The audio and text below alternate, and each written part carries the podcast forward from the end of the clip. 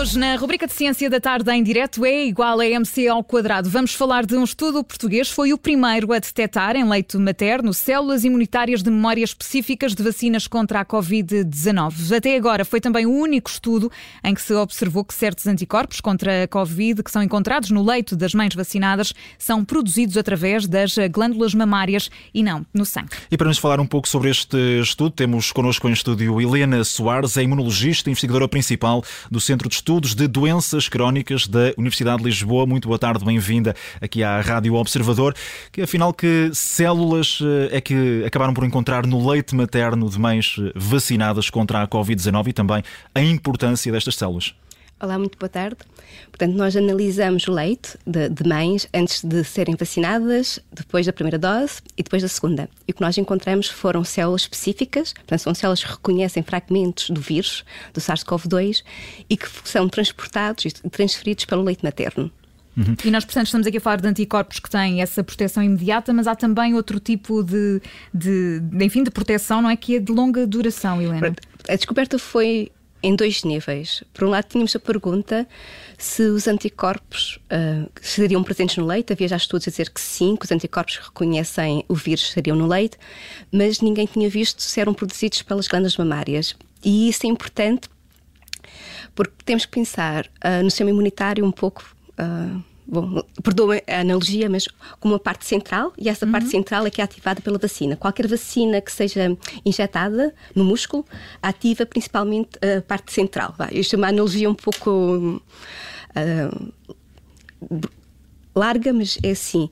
E o sistema uh, imunitário também tem delegações têm delegações autónomas, praticamente. Portanto, produzem outros tipos de anticorpos, uh, produzem diferente quantidade de anticorpos e essas delegações do sistema imunitário estão nos tecidos, que nós chamamos são as mucosas, basicamente são os tecidos que estão em contacto com uh, o exterior. Portanto, as mucosas na boca, no nariz, nas glândulas mamárias, no intestino. Portanto, temos que pensar no sistema imunitário a dois níveis. O central, que é ativado pela vacina, por esta e por todas as que são injetadas no músculo, uhum. e um sistema imunitário mais local, portanto, são delegações locais locais que têm uma certa autonomia para ter respostas diferentes.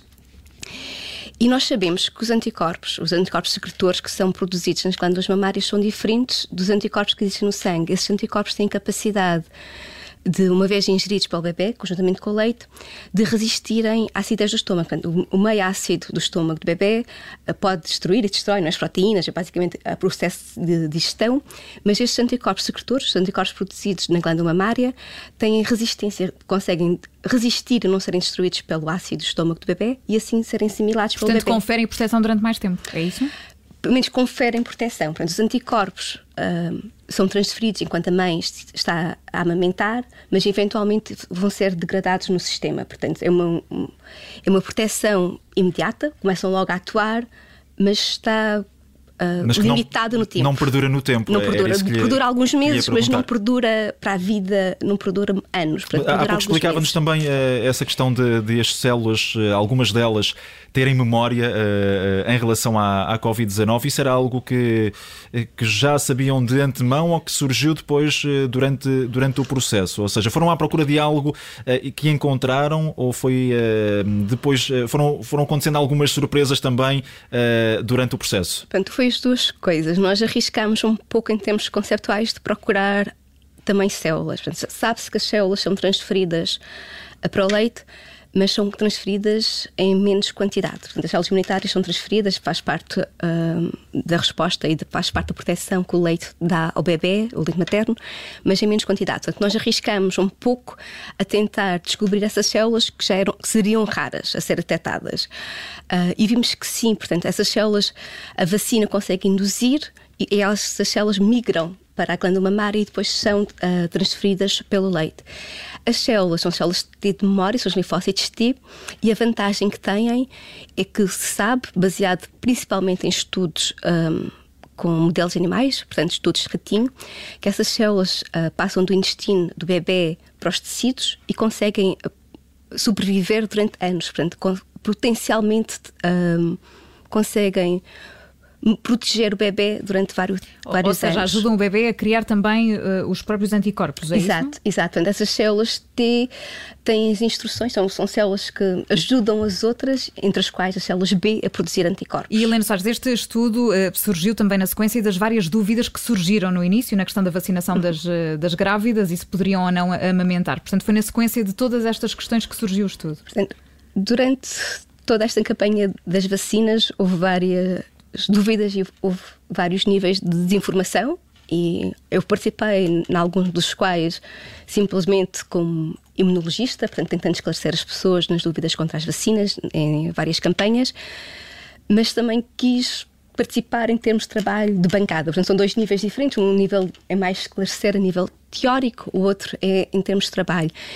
E, no geral, isso quase sempre as grávidas e as, e as, mães que estão a amamentar são excluídas dos estudos das vacinas. Portanto, são sempre excluídas dos ensaios clínicos. Há várias razões para isso. Mas posso... tem que ver com reservas também por parte da comunidade científica em estar a, a utilizar uh, pessoas que podem estar num momento mais frágil. Tem que ver com isso ou, ou não?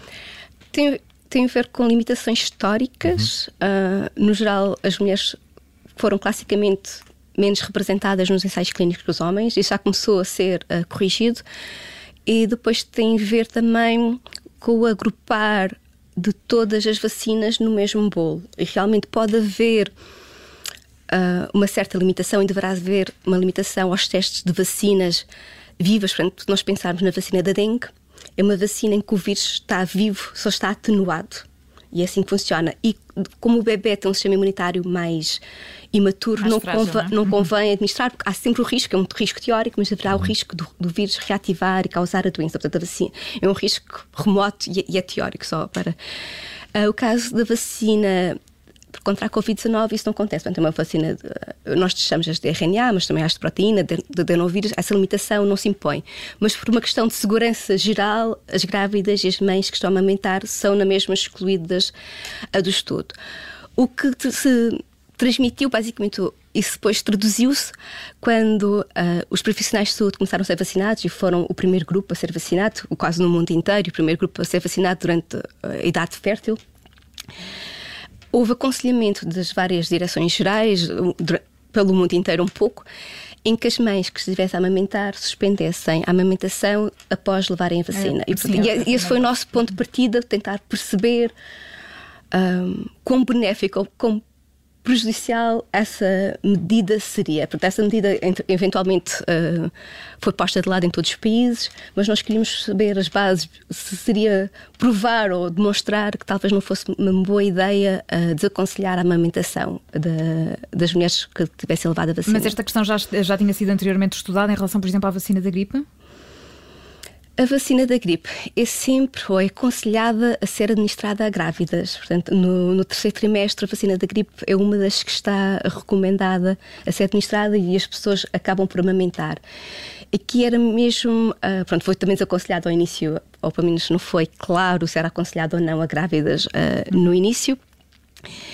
A pessoas, que, a, a mulheres que estivessem a amamentar, a vacina foi aconselhada, mas só pediram que suspendessem a, a, a amamentação basicamente. E portanto, o que é que estes resultados do vosso estudo se vai, se vai traduzir depois eh, na prática? Isto cria aqui uma, uma situação de maior segurança em relação à amamentação e em relação à vacina da Covid-19?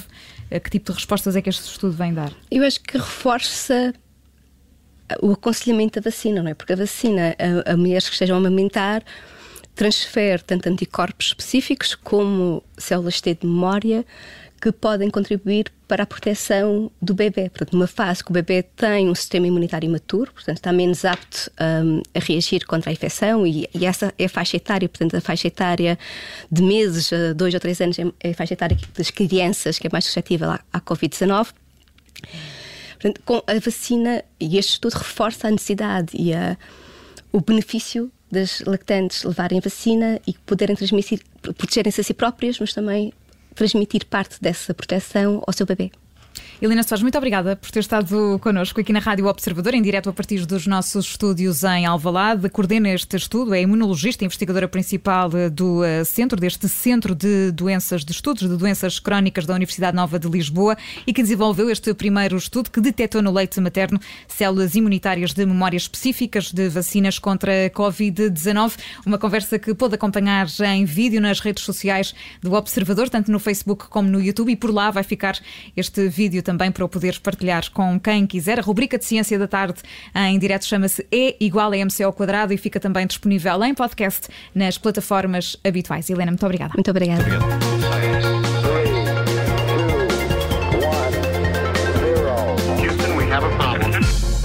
Rádio.